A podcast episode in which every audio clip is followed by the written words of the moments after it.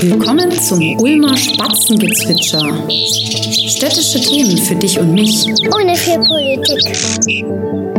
Liebe Zuhörerinnen und Zuhörer, ich begrüße Sie ganz herzlich zu einer Sonderfolge von unserem Podcast Ulmer Spatzengezwitscher. Mein Name ist Denise Kleis und ich leite die Öffentlichkeitsarbeit und Repräsentation der Stadt Ulm. Ich freue mich sehr, dass ich heute einen Ehrengast äh, bei mir im Studio habe und zwar habe ich unseren amtierenden äh, Oberbürgermeister Herr Gunther Zich bei mir im Studio. Hallo Herr Zich, schön, dass Sie da sind. Hallo, Servus. Herr Zich, Sie waren jetzt fast insgesamt 16 Jahre im Amt als erster Bürgermeister und acht Jahre lang Oberbürgermeister der Stadt Ulm. Und das ist natürlich eine lange Zeit, auf die Sie zurückblicken. Wie würden Sie denn Ihre Erfahrungen während Ihrer Amtszeit als Oberbürgermeister beschreiben, beruflich, politisch, aber auch persönlich? Das ist eine sehr komplizierte Frage. Ich will mal so anfangen. Wir haben vor acht Jahren übernommen. Ich war ja vorher 16 Jahre erster Bürgermeister, viele Großprojekte, Linie 2, Bahnhofsumfeld. Und es galt, an der Zukunft der Stadt weiter zu bauen.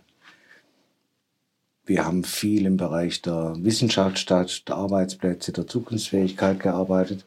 Das hat viel Spaß gemacht. Es war anstrengend, aber es hat viel Spaß gemacht. Und im März 2020 hat sich dann für nicht nur für uns, sondern für ganz viele die Welt von heute auf morgen geändert durch die Corona-Pandemie. Und seitdem ist es, wird vieles überlagert von Krisenmanagement. Hätte sich keiner vorher vorstellen können. Ich bin jetzt seit 43 Jahren im öffentlichen Dienst und 30 Jahre in Führungsverantwortung, ganz unterschiedlich. Aber die Zeit hat von uns noch keiner, in dieser Generation noch keiner erlebt. Also es war auf der einen Seite so eine Aufbruchstimmung, äh, die mit viel Baustellen gesät war, aber bei der Linie 2 haben wir ja gesehen, wie sich die Leute dann freuen, wenn es gelungen ist. Und dann kam so eine Phase, die sich hätte keiner vorstellen können. Erstmal Corona, dann Krieg, jetzt multiple Krisen und auch eine Lage, die auf der einen Seite gezeigt hat, was unsere Stadtverwaltung, die Kolleginnen und Kollegen, aber auch die Blaulichtorganisationen zu leisten in der Lage sind. Also da bin ich echt stolz drauf. Ähm, der Laden hat funktioniert, die Stadt hat funktioniert und das ist keine Selbstverständlichkeit. Vielleicht für viele zu sehr eine Selbstverständlichkeit. Und jetzt sind wir in einer Situation, die für alle, die Verantwortung tragen, eine wirklich große Herausforderung ist. Und es wird auch so bleiben. Deshalb glaube ich, wenn ich auf meine Verantwortungszeit zurückblicke, dann war sie unglaublich vielfältig, spannend, es macht ja auch viel Freude, es ist ein Privileg, Verantwortung für eine Stadt zu tragen, zusammen mit vielen anderen. Äh, wir haben eine tolle Mannschaft im Rathaus, aber in der heutigen Zeit, glaube ich, sind die Herausforderungen sehr groß und die Verantwortung ist auch glaube ich, größer und komplexer geworden, wie wir es vielleicht noch vor ein paar Jahren gekannt haben. Mhm. Was waren denn Ihre wichtigsten Wegmarken?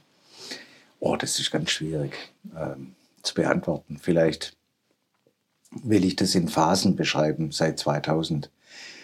Ähm, damals haben wir begonnen mit Bildungsoffensive, ist heute noch ein großes Thema.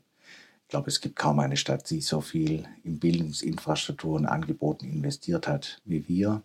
Und es wird die nächsten zehn Jahre weitergehen, wenn wir heute an das Thema Ganztagsbetreuung an Grundschulen denken und die vielen Voraussetzungen, die man schaffen muss. Bis zur Frage, haben wir überhaupt noch genügend Personal in den nächsten Jahren, um das alles meistern zu können. Dann kam eine Phase, die schon fast vergessen scheint, nämlich der Haushaltskonsolidierung. Weiß es nun wie heute, äh, wie innerhalb von wenigen Wochen die Steuereinnahmen einbrachen und wir in vielen Konsolidierungsrunden äh, dafür gesorgt haben, dass wir trotzdem solide aufgestellt sind. Das war nicht einfach. Kann man sich heute vielleicht nicht mehr vorstellen, wo man irgendwie den Eindruck hat, äh, der Staat hat ja Geld, was nicht stimmt.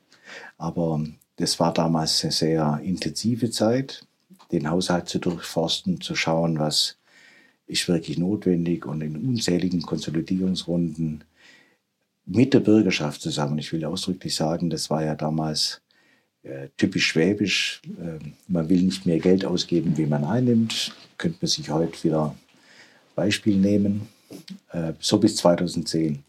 Und in der gleichen Zeit haben wir große Vorhaben vorbereitet.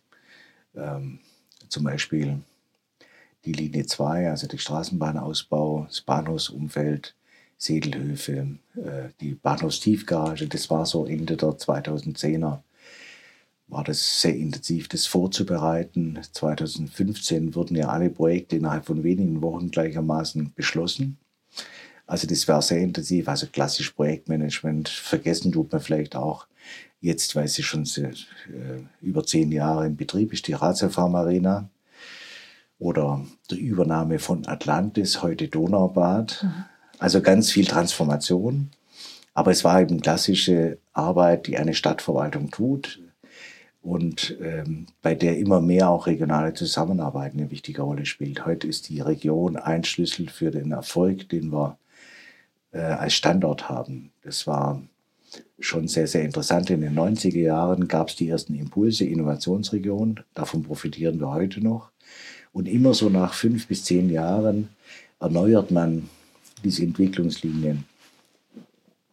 Und wie gesagt, äh, dann kam es in die Umsetzung. Meistens ist die Euphoriephase groß, wenn man Projekte beschließt und sich vorstellt, wie schön das sein wird, mit der Straßenbahn zu fahren oder eine äh, Mobilitätsdrehscheibe entstehen lassen zu können.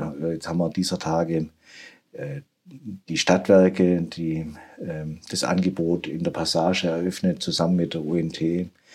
Wenn man dann so die Entwicklungen sieht, weiß man immer, die Bauphase ist die anstrengendste von allen, mhm. weil alle die Einschränkungen sehen und so Stück für Stück am Schluss so die Hoffnung kommt, hoffentlich wird's bald fertig. Und dann bei der Linie 2 fand ich es wirklich, da waren wir selber überrascht, wie viele Leute gekommen sind und Tageskarte gekauft haben, um mal einen halben Tag Straßenbahn zu fahren.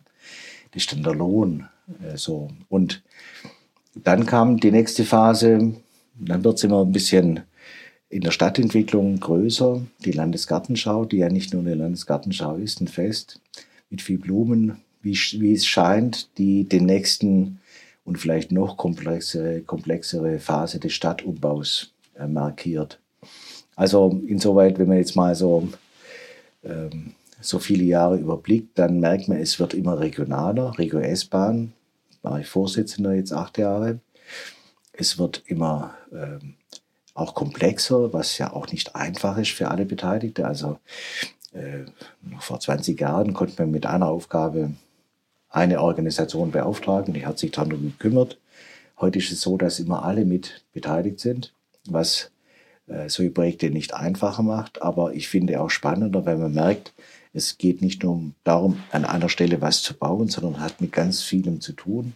Und zuletzt das Thema Dialogverfahren, dialogische Verfahren, Fortentwicklung des Dialogmodells. Man merkt, die Intensität äh, steigert sich auch in der Frage, wie man die Akzeptanz für Projekte ermöglicht. Zuletzt im Bereich Soziales, Bildung und Kultur. Ich will jetzt nicht alle Projekte aufzählen, ähm, es wäre ein äh, großer Blumenstrauß, aber am Beispiel der Wilhelmsburg kann man ja sehen, was da ähm, entstanden ist. Man muss nicht alles vorher voll geplant haben. Ich bin kein großer Freund von vielen PowerPoint-Folien, in dem alles schon perfekt aufgeschrieben wird, was in zehn Jahren passiert, sondern es ist immer mehr ein Entwicklungsprozess. Und an der Wilhelmsburg kann man sehen, dass da viel Spannendes entsteht, von der wir selber auch gespannt, äh, gespannt sein können, was dann noch alles passieren wird. Also, ohne jetzt einen langen Vortrag halten zu wollen, es gibt nichts Schöneres, wie Kommunalpolitik zu machen, aber zurzeit glaube ich, es gibt auch wenig Anstrengenderes, weil man ja nicht nur wie in Berlin und Stuttgart mhm. äh, große Ziele formuliert, sondern man hat ja auch die Aufgabe, das dann ganz praktisch konkret bis ins Kleine hin auch umzusetzen. Und das sieht man in der Mobilitäts- und Energiewende, wie wichtig die Stadtwerke sind und wie wichtig es ist, sozusagen technologische Entwicklungen auch vom Ergebnis her äh, voranzutreiben. Es geht nicht alles von heute auf morgen man sieht nicht sofort, was ähm, ähm, am langen Ende sozusagen erdacht worden ist, sondern es braucht oft viel Geduld und Durchhaltevermögen. Welche Entscheidungen empfanden Sie während Ihrer Amtszeit als besonders schwierig? Also die allerschwierigste Zeit war sicher die, in der Corona-Zeit ganz am Anfang, wie man merkt, Entscheidungen haben Auswirkungen auf alle in der Stadt. Ich kann mich erinnern, am Anfang der ersten Wochen mussten wir ja selber äh, entscheiden, welche Einschränkungen gelten sollen. Das wurde ja dann vom Bund und Land übernommen. Das war auch nicht einfach, weil dann war ja am Sonntag die Frage, wie setzen wir das am Samstag Geld in, in äh, da wurde ja die Verordnung am Samstagnacht ins Feld gesetzt und am Sonntag hatte man gerade mal genug die paar Stunden Zeit, damit zum Beispiel in den Kindergärten morgens um 6 Uhr geklärt wird, was gilt jetzt. Ja? Aber die Entscheidung zu treffen am Samstagnacht um 23.30 Uhr, drücken wir auf den Knopf, damit diese Allgemeinverfügung äh, gilt ab Sonntagmorgen. Das ist schon eine Entscheidung, also wenn man ganz viele schwierige Entscheidungen getroffen hat, das war sicher die tragendste, weil man genau weiß, jeder in der Stadt ist von einer Entscheidung betroffen und man weiß genau, in ein paar Tagen ist mir ein Stück gescheiter und weiß, welcher Teil der Entscheidung vielleicht nicht so klug war und welcher andere Teil vielleicht noch hätte klüger werden sollen.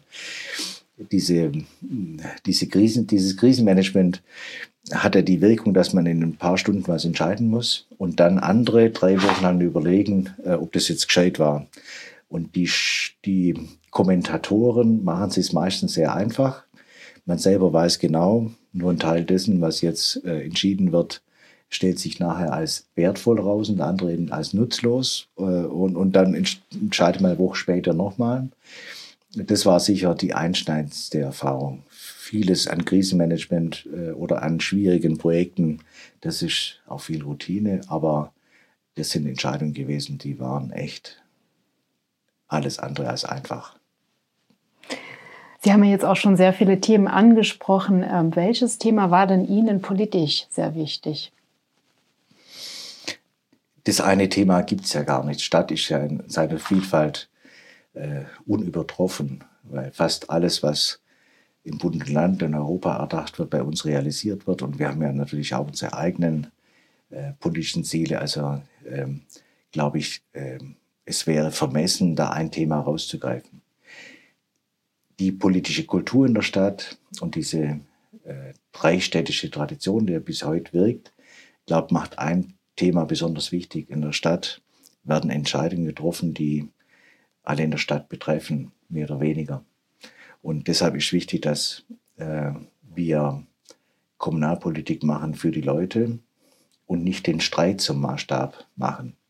Manchmal habe ich das Gefühl, der Streit steht im Vordergrund, aber das sollte nicht so sein. Deshalb war mir politisch immer wichtig und ich weiß, das ist eine Tradition, die jetzt äh, ich übernommen habe von Ivo Gönner und die jetzt an Martin Ansbach übergeht, dass man immer versucht, gemeinsame ulmische Lösungen hinzubekommen. Und die sind dann nicht in einer Schublade zu finden, sondern die versuchen, möglichst nahe an den Bedürfnissen der Leute zu sein und möglichst pragmatisch, vernünftig zu sein. Das wird zudem schwieriger in den letzten Jahren, aber ich glaube, den Anspruch haben alle in der Stadt und das ist auch im besten Sinne kommunalpolitische Kultur, dass im Rathaus Politik für die Stadt gemacht wird und klassisch ideologische Fragen, äh, die sind ja nicht zu bestreiten oder wegzumachen, aber am Schluss müssen immer gemeinsame Entscheidungen stehen, bei der möglichst viele bereit sind, auch Kompromisse auf Dauer mitzutragen. Also nicht nur an dem Tag, sondern dass man dann sagt, jetzt hat man sich zusammengerauft und das, was man beschlossen hat, auch wenn man selber federn lassen musste, das gilt dann für uns gemeinsam. Also wenn man die Frage stellt, was ist besonders wichtig, ich glaube, das ist der entscheidende Teil. Mhm. Gibt es ein ganz besonderes Ereignis, äh, was Sie erlebt haben was Sie persönlich sehr berührt hat und was Sie auch einfach nicht vergessen werden? Und äh, wenn es es gibt, welches war das? In meiner Rolle als OB ist es für jeden Oberbürgermeister, glaube ich, die erste Schwörrede. Mhm das ist was, äh, was ganz Eigenes, das gibt es nirgends anders. Und wenn man zum ersten Mal auf dem Schwörbalkon steht, dann äh, kann man, glaube ich, das Gefühl nicht bestreiten. Es gibt ja dann eine nette Geschichte. Äh, ich hatte ja auch so ein Mikrofon, äh, so ein Headset dran. Ähm, ich fand das immer viel besser, äh, weil man dann, wenn man ein Mikrofon hat, nicht aufpassen muss, dass man in der gleichen Lautstärke ins Mikrofon spricht. Und der Tonmeister, hatte wohl vergessen, mich abzuschalten, als ich fertig war und ich lief in den Spürsaal rein und hat den ganz tiefen Schnaufer gemacht. Also wie das so. Oh. Und dann kam das durch alle Lautsprecher und ich habe mich gewundert, warum lachen jetzt plötzlich alle? ähm, dann war das sozusagen ähm, mein tiefer Seufzer endlich durch. Äh, das sind so Sachen, die vergisst man nicht. Ansonsten glaube ich, äh, die einzelnen Erlebnisse, äh, im, äh, das jetzt zu priorisieren, zu sagen, das war jetzt das Besondere. Es gibt ganz, ganz viele schöne Erlebnisse, die man in der Kommunalpolitik hat und die man als Oberbürgermeister miterleben darf. Ähm, ich glaube, das erste Schwöre ist für jeden Oberbürgermeister oder für jede Oberbürgermeisterin in der Zukunft das ganz besonders äh, bemerkenswerte Erlebnis. Mhm, das glaube ich. In Ihrer Rede am, während des Neujahrsempfangs sprachen Sie auch darüber, dass Ulm gut für künftige Herausforderungen aufgestellt sei, aber es ist noch viel zu tun. Welche sind denn die drängendsten Risiken oder Probleme in den nächsten Jahren? Wo sehen Sie die? Jetzt bin ich ja der scheidende OB und der ist immer gut beraten, wenn er nicht in den letzten Tagen noch schlaue Ratschläge gibt. Ähm, das ist nicht mein Ansinnen und ist auch gut so.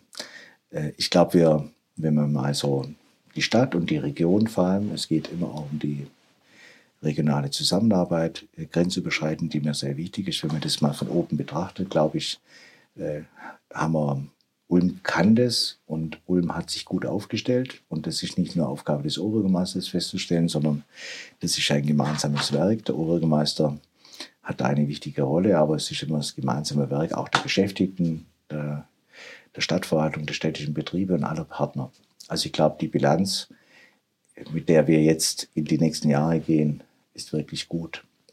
Nachdenklich macht mich zum Beispiel die Wahlbeteiligung oder die gesellschaftliche Situation. Wir leben in einer Zeit der Zumutungen, der multiplen Krisen und es hinterlässt Spuren in der Stadtgesellschaft, wie überhaupt in der Gesellschaft. Das neumodische Wort Resilienz, das kannte vor ein paar Jahren auch keiner äh, unter Widerstandsfähigkeit, identitätsstiftenden Selbstbewusstseins, was dann auch in solchen schwierigen Zeiten tragend ist. Das, ich glaube, da steckt eine große Herausforderung drin, das weiterhin, das Gemeinsame weiterhin zu halten, nicht das Trennende zu suchen, äh, das Wir, die Wissenschaftler sagen, das republikanische Wir, was in Ulm ja schon eine besondere Bedeutung hat, hochzuhalten, also den Laden zusammenzuhalten, um es ganz einfach zu sagen, das ist, ich glaube, eine der großen Herausforderungen. Viele Themen äh, in den nächsten Jahren, wenn man mich vor zehn Jahren gefragt hätte, was sind in 2024 die tragenden Themen, dann wäre ich in Teilen richtig, in anderen Teilen falsch gelegen. Wir sind ja in einer Zeit, in die, bei der sich alles ganz schnell verändert und wir sind immer mehr abhängig von geopolitischen äh, Veränderungen, die uns ja alle will ich sagen, schon fast malträtieren. Mhm. Also das Selbstbestimmungsrecht, das wir haben in der kommunalen Selbstverwaltung, in der Verfassung steht ja, die Kommunen und damit der Gemeinderat vornehmlich äh, regelt seine eigenen Angelegenheiten selber. Und man hat irgendwie das Gefühl, äh, in Stuttgart, Berlin und in Brüssel sollte man gelegentlich jedem das mal morgens zum Frühstück schon sagen. Ja? Und ich bin auch ein großer Freund davon, diese kommunale Selbstverwaltung, diese Subsidiarität als ganz entscheidendes Erfolgskriterium äh, zu propagieren. Also ich sage mal ein Beispiel, das ist bei den Stadtwerken so, bei den Kommunen so, bei den regionalen Banken so. Äh, es gibt ja Wissenschaftler, die genau dieses Modell besonders präferieren, weil sie sagen, die Resilienz entsteht, indem dezentrale Systeme in der Lage sind, ihre eigenen Entscheidungen zu treffen. So ein einfaches Beispiel. Jemand, der ein Bein hat oder zwei und hat Probleme, der kann schnell nicht mehr laufen. Ein Tausendfüßler, also 800 Stadtwerke oder weit über 1000 Kommunen, wenn die eigene Entscheidungen treffen, weil sie vor Ort am besten wissen, wie es geht, die werden immer dafür sorgen, dass es am Schluss für alle gut funktioniert, auch wenn die Lösungen unterschiedlich sind. Und ich glaube, da steckt eine große Herausforderung in, in einer Zeit, in der Zentralismus irgendwie gerade äh, en vogue scheint, ist völlig falsch. Ähm, äh, richtig ist, wenn man resilient sein will, dass man diese Selbstbestimmtheit äh, weiter erhält, übrigens auch Eigenverantwortung zulässt. Das Wort Eigenverantwortung kommt gerade viel zu selten vor in der politischen Debatte. Und dann sicher ist, dass es aus hinten rauskommt, die richtige, die angemessene Lösung im Dezentralen wie im Zentralen ist. Und äh, der Zentralismus, der gerade auch als Bevormundung empfunden wird, der ist, glaube auch gerade das, was die Menschen am meisten stört. Auch wenn sie ständig vielleicht nach staatlichen Hilfen schreien. Aber am Schluss wollen sie selbstbestimmt leben. Und Eigenverantwortung gehört zur Selbstbestimmung dazu. Dass man eigene Entscheidungen tritt und für die auch einsteht. Und deshalb glaube ich, ähm, neben der Frage des gemeinsamen Suchen, diesen Zusammenhalt, steckt darin schon ein, ein Schlüssel, auch in den nächsten Jahren, ähm, die, den richtigen Weg zu weisen, obwohl man heute, glaube ich, mehr das Gefühl hat, man weiß nicht, was in den nächsten paar Monate passiert, wie das noch vor Jahren war. Also das mhm. Thema sichere Orientierung ist ein großes Thema.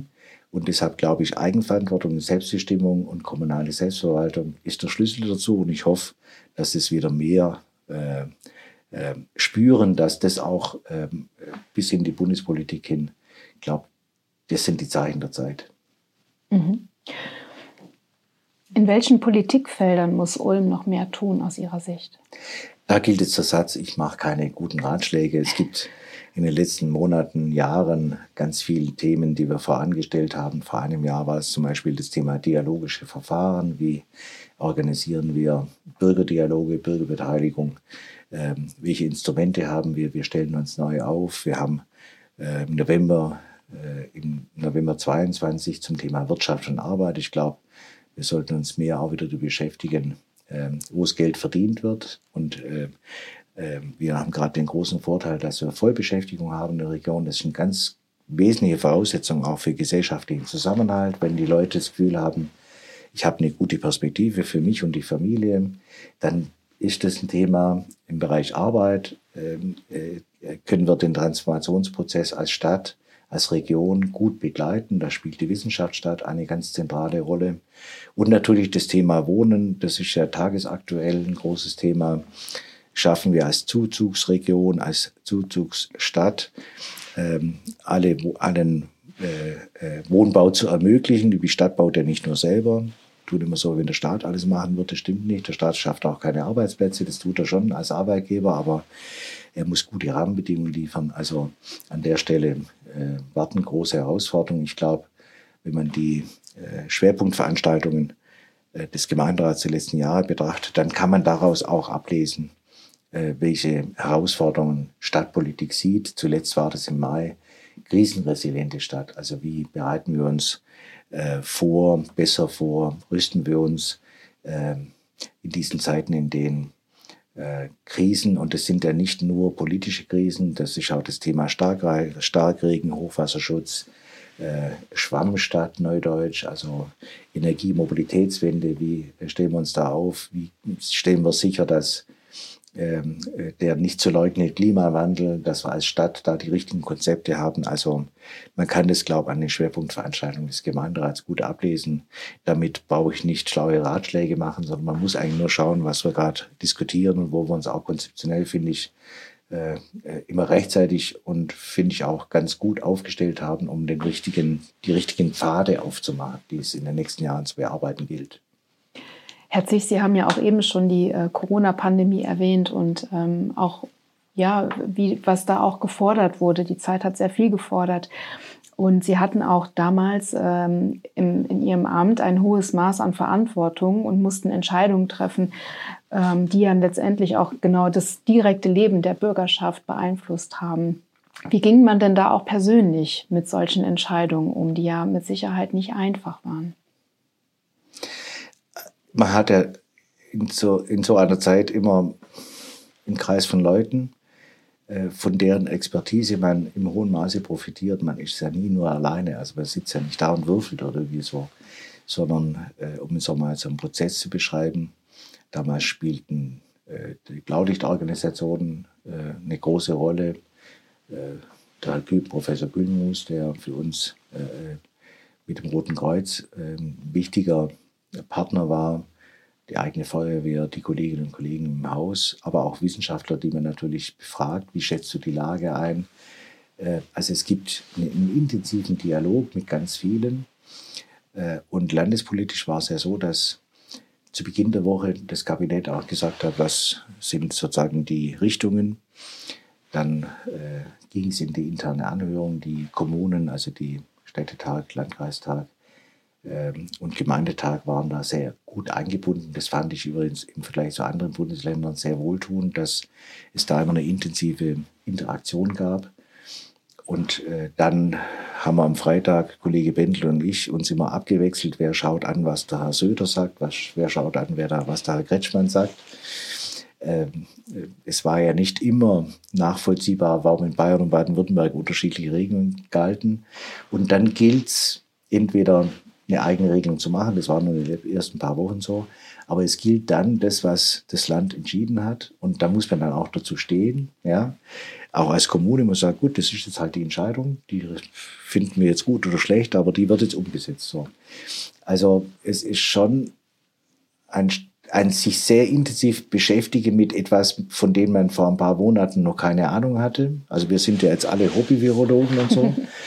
Jetzt habe ich eine Ausbildung im Katastrophenschutz. Äh, äh, da tut man sich ein bisschen leichter, die Prozesse zu verstehen. Wenn eine, äh, ein Katastrophenschutzstab gegründet wird, dann weiß man halt schon, wie der funktioniert.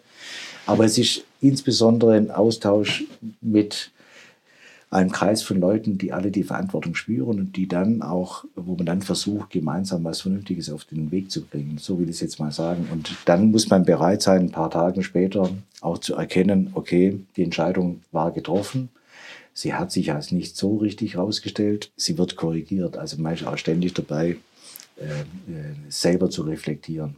So will ich das mal beschreiben, weil ähm, was mich immer geärgert hat, sind die Schlaumeier, die im Hinternach alles besser gewusst haben. Ja.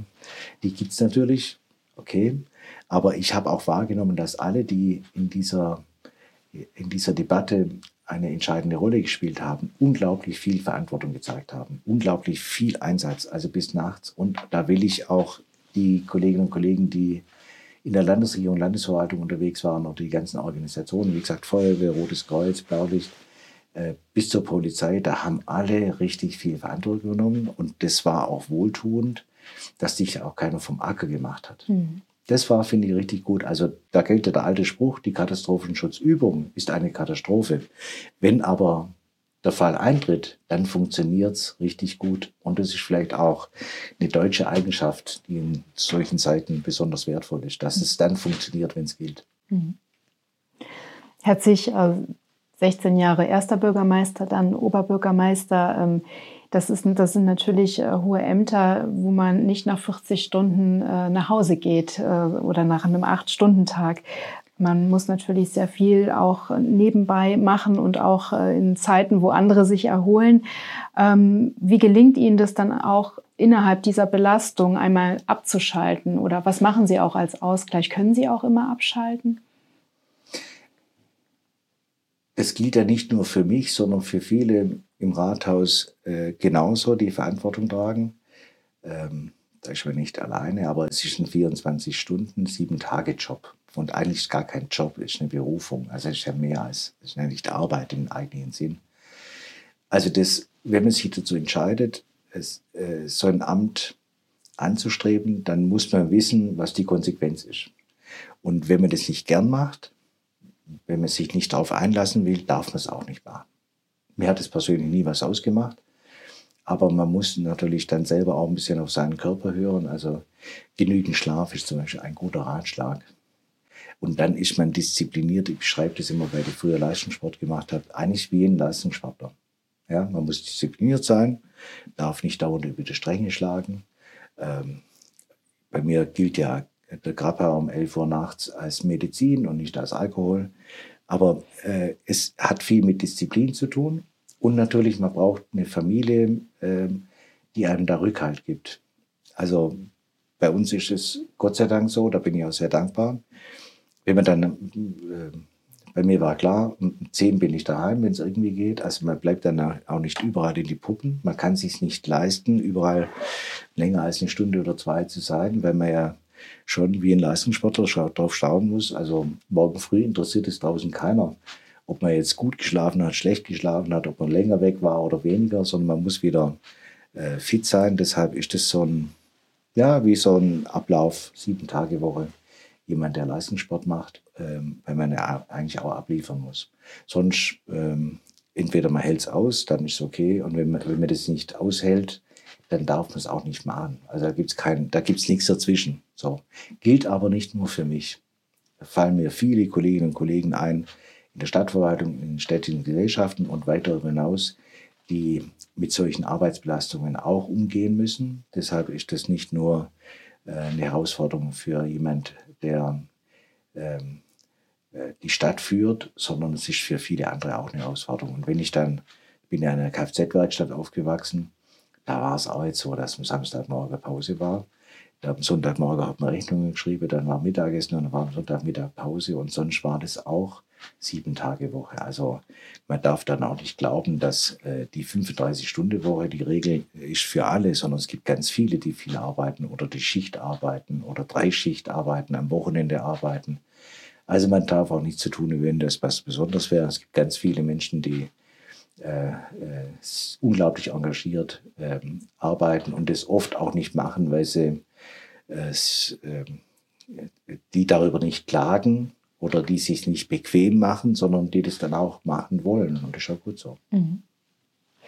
Sie sagten ähm, am Wahlabend, dass es schon enttäuschend ist, dass es die Wahlbeteiligung einfach so gering war. Wie würden Sie denn den Zustand der Demokratie in Deutschland auch ganz allgemein gesehen einschätzen? Müssen wir uns auch vielleicht Sorgen machen, dass da auch ja gerade rechte politische Kräfte stärker werden könnten?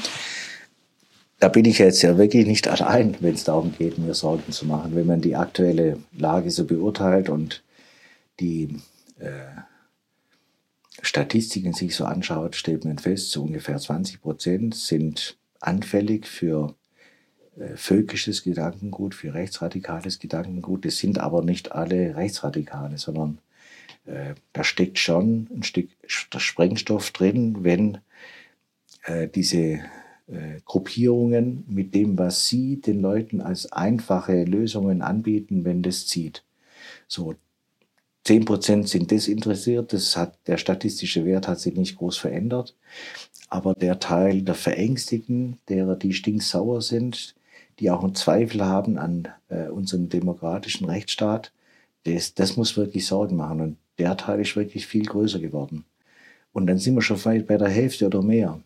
Und wenn man jetzt mal schaut, wie die Wahlbeteiligung, das ist ja nicht nur in Ulm so, sondern woanders auch, wie sich das entwickelt hat, äh, glauben müssen, alle demokratische Kräfte alle Kraft aufwenden, um die, die Zweifel haben, wieder über, zu überzeugen, dass ähm, unser demokratisches rechtsstaatliches System, um die Werte, die wir in Europa vertreten, Europa ist äh, auch im Feuer, äh, damit die Leute wieder überzeugt sind, dass das der richtige Weg ist, auch wenn er sich verändern muss.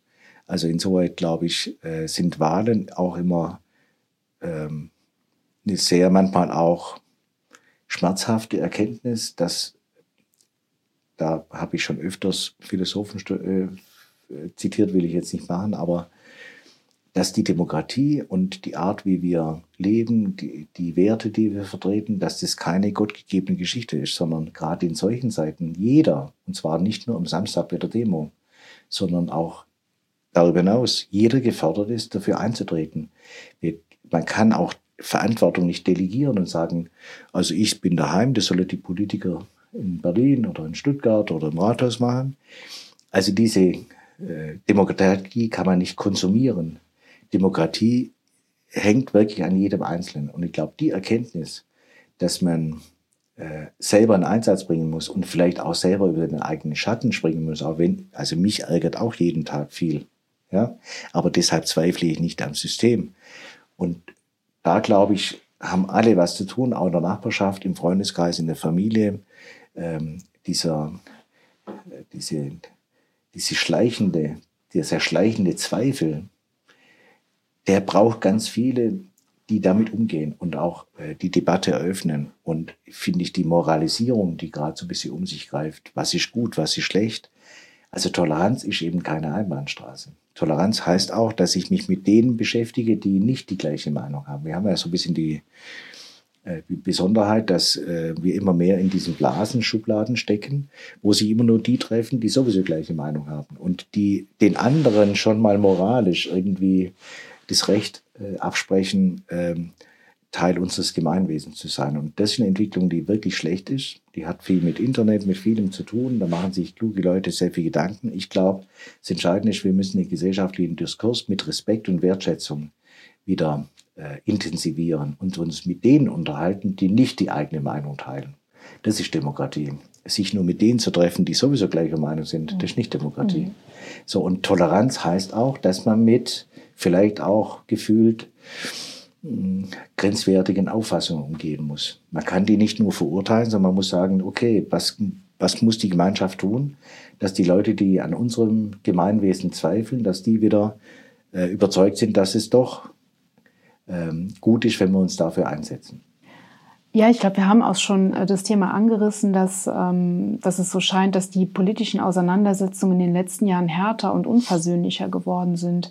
Und oftmals hat man auch so das Gefühl, dass die Gesellschaft sich spaltet. Haben Sie das auch ähnlich erlebt?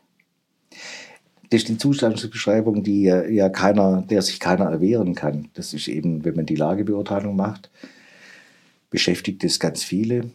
Leider ist es so, dass es viele beklagen, sie selber aber oft dann auch die Probleme eher befeuern, als dass sie sich abmildern. Das hat auch was mit Medien zu tun, mit der Frage, informieren Medien noch oder äh, sind sie selber die, die zuspitzen und verengen? Also ein sehr weiter Diskurs, den ich jetzt hier nicht ähm, äh, textlich groß ausführen möchte, aber mir macht es schon große Sorge. Aber ich glaube, ähm, was uns in uns drinsteckt, ist schon, dass dieser, dieses Gemeinwesen äh, Freiheit.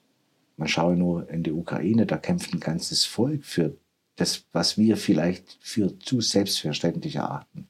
Also wenn es wirklich darum geht, mal in die Welt zu schauen, um zu schauen, wie geht es den anderen und dann mal wieder zu schauen, auf welchem Niveau jammern wir und was sind wir denn gerade vielleicht auch leichtfertig bereit aufs Spiel zu setzen, dann wird, glaube ich, wieder deutlich, es braucht wieder viel mehr Gemeinsinn und gesellschaftliches Engagement und vielleicht auch einen Zusammenraufen, wenn es darum geht, dass äh, vieles, was uns ausmacht, eben fortentwickelt werden muss, aber auch vieles davon erhalten werden muss. Deshalb, ähm, ich teile die Einschätzung von ganz vielen, aber allein nur beklagen reicht halt nicht. Und äh, den anderen zu sagen, macht ihr mal, reicht auch nicht. Also was bleibt als Konsequenz übrig? Jeder hat einen eigenen Beitrag zu leisten. Und dann gelingt es auch. Ich bin ziemlich sicher, dass wir das auch können, gerade in der Stadt, wo diese, äh, diese Besonderheit ist, dass die Verfasstheit unserer Stadt eben eine besondere Tradition hat. Das Gemeinsame zu suchen, nicht das Trennende, auch ähm, integrationsfähig zu sein, offen für Neues zu sein und gleichzeitig die Tradition besonders bewusst wahrzunehmen. Das ist, befähigt uns schon, die Krisen zu meistern, aber von alleine kommt es nicht, muss schon, in schon jeder einen Beitrag leisten. Mhm. Welche persönlichen Begegnungen, Ereignisse sind Ihnen sehr im Gedächtnis geblieben und werden Sie auch nie vergessen? Sie haben ja auch in Ihrer Zeit sehr viele Menschen kennengelernt und viele, ja, viele Begegnungen. Welche davon war unvergessen? Ja, meistens wird dann erzählt, ich habe den oder die getroffen und so. Ich finde, das ist jetzt, finde ich immer zu einfach. Mhm. Ich finde, ähm, jetzt nehme ich mal das Donaufest. Für mich ich war ja Gründungsgeschäftsführer des Donaubüros vor 22 Jahren und die vielen Begegnungen in Land der Donau oder auch die beim Donaufest selber, wo es darum ging, dass Menschen kamen, die den Krieg unlängst noch erlebt hatten. Also ich weiß nur, wir hatten am Anfang, also in den 2000ern, ganz am Anfang, äh, 2004, 2006, haben wir die äh, Freunde aus Vukovar in Kroatien auf die Neumer Seite gesetzt und die Freunde aus Novi Sad, also Vojvodina, Serbien, auf die Ulmer Seite. Und dann haben wir die ersten Begegnungen vereinbart. Ähm, da trinken wir ja meistens Schnaps abends und haben die zusammengebracht und die haben dann erzählt, bloß daheim niemand erzähle, dass wir mit denen zusammengesessen sind. Und ein paar Wochen später gab es die ersten äh, gemeinsamen Projekte. Also sowas hat mich immer mehr beeindruckt, weil man dann ja irgendwie das Gefühl hatte, das, da ist ein richtiger Schritt gelungen und das ist ja unsere Idee entlang der äh, Donau, dass es unser konkreter Beitrag in Europa ist. Sowas hat mich immer persönlich sehr gefreut, wenn man dann erstmal merkt, wie schwer es die hatten. Also mhm. Novi Sad kann ich, weiß ich noch, wo die Brücken kaputt waren. Jetzt sind die alle aufgebaut. Und wie schwer es ist aus solchen kriegerischen Konflikten, und das macht uns ja alle Sorgen, wenn wir in die Ukraine schauen oder jetzt nach Israel, äh, wie schwer es über Generationen ist, diese Wunden wieder zu verarbeiten. Und da haben wir in Ulm und Neuem mit unseren Freunden an der Donau ganz viele kleine Schritte gewagt und äh, sie sind auch erfolgreich gewesen. Und manchmal sind es die Begegnungen, die einem mehr so im, emotional im Gedächtnis bleiben wie Veranstaltungen, wo man hohe Persönlichkeiten trifft. Die sind auch toll, klar, es beeindruckt einen, aber ich finde, diese kleinen Geschichten sind, finde ich, immer viel wertvoller, weil sie nachhaltig sind und weil man da auch noch 20 Jahre noch drüber redet, dass das, das erste Mal, also bei der 2006 Fußball-Weltmeisterschaft hatten wir dann mit den Freunden aus Kroatien und aus Serbien zum ersten Mal gemeinsam Fußball geguckt. Mhm. Und zum ersten Mal gesehen, dass wie stolz die Deutschen auf die deutsche Fußballnationalmannschaft waren. Das ist ja, damals fand man das auch sehr bemerkenswert. Ja. Also deshalb will ich so ein bisschen beschreiben. Ich finde diese Begegnungen, äh, diese Erlebnisse viel prägender wie das, was man als Oberbürgermeister sonst hat, dass man bei großen Veranstaltungen sehr, sehr interessanten Leuten begegnet. Natürlich ist das auch toll. Ähm, aber die kleinen Dinge sind manchmal die bewegenden. Herr Zich, ähm, Sie hatten bisher noch keinen Plan, wie es weitergehen soll. Auch wollten Sie sich erstmal überlegen. Und ähm, ja, Sie haben auch eben sehr ausführlich geschildert, was Sie eigentlich auch für, für einen Alltag hatten und wie Sie gearbeitet haben, dass Sie sehr, sehr viel auch gearbeitet haben. Wie ist, wie ist Ihr Plan jetzt? Gibt es mittlerweile einen Plan und, und wie kann denn jemand, der auch so viel arbeitet, auch vielleicht ein bisschen runterfahren? Das fällt, denke ich mal, auch schwer, oder? Gut, bis zur Sommerpause ist jetzt äh, erstmal die Zeit, etwas durchzuatmen, sich zu sortieren und äh, aus diesem Korsett rauszukommen. Das schüttelt man ja nicht ab. Mhm. Ja? Also ich habe mir immer noch nicht abgewöhnt, wobei jetzt äh, um 6.30 Uhr auf den Rechner zu schauen und spät nachts nochmal. Also das schüttelt man nicht für heute auf morgen ab. Aber die Aussicht auf so eine Freiheit, äh, äh die kann ja auch beflügeln. Jetzt gehe ich mal März so oft Skifahren wie sonst in der ganzen Saison nicht. Äh, bisher habe ich halt überlegt, wann komme ich weg und äh, wann ist die Videokonferenz, wann muss ich was lesen und jeden Tag online sein. Äh, das braucht, glaube ich, schon eine Zeit. Und im April sind wir dann äh, mal eine Woche in Italien, meine Frau und ich, und da erzähle ich immer so ein bisschen diesen Gag. Äh, bisher haben wir überlegt, okay, wann kommst du raus, wann packst wann, wann kannst du losfahren, wann musst du wieder zurück sein, ist ja was in der Zwischenzeit. Und jetzt habe ich meiner Frau gesagt, fahren wir am Dienstag oder erst am Mittwoch? Wollen wir noch einen Tag dranhängen oder nicht? Das hat jetzt so für die ersten Wochen, hat es ja auch so einen Genusseffekt. Ja. Und dann werde ich sehen, ich, also keinen Plan zu haben, ist ja auch der Luxus von neuer Freiheit. Also habe ich jetzt bewusst keinen Plan. Und äh, wenn ich ihn hätte, dann würde ich ihn jetzt nicht erzählen. Super. Ja, herzlich. Ich bedanke mich ganz herzlich für das schöne Interview mit Ihnen. Ähm, es hat mich sehr gefreut, dass Sie hier sind und ich wünsche Ihnen natürlich äh, persönlich von Herzen alles Gute und vielen Dank Ihnen schon mal. Dankeschön. Auch viel Erfolg. Liebe Zuhörerinnen und Zuhörer, wir sind jetzt am Ende unserer Sendung angelangt. Ich bedanke mich ganz herzlich fürs Zuhören und freue mich, wenn Sie beim nächsten Mal wieder einschalten. Vielen Dank und tschüss.